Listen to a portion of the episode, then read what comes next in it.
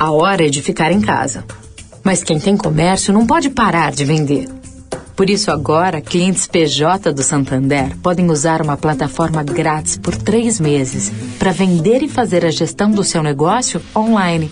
Conheça detalhes e contrate em santander.com.br barra copiloto.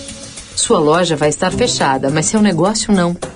O que a gente pode fazer para cuidar melhor de você hoje? Santander. Direto da Fonte, com Sônia Rassi.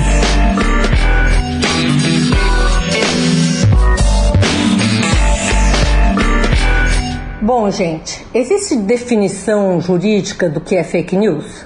Se a imprensa registra, por exemplo, que o governo vai tributar no mercado de ações, metida que mexe diretamente com cotações em bolsa, e ela é suspensa, isso pode ser considerado fake news? Afinal, investidores têm ganhos, outros têm prejuízos. Culpado é o governo, a imprensa?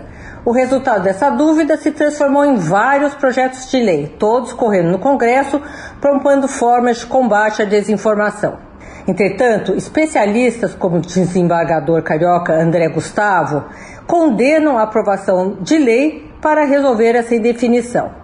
Ele acha que não pode o Congresso enfraquecer um princípio constitucional e por isso é cético em relação a leis para regular fake news. Tá aí um ponto. Sônia Raci, direto da fonte para a Rádio Eldorado.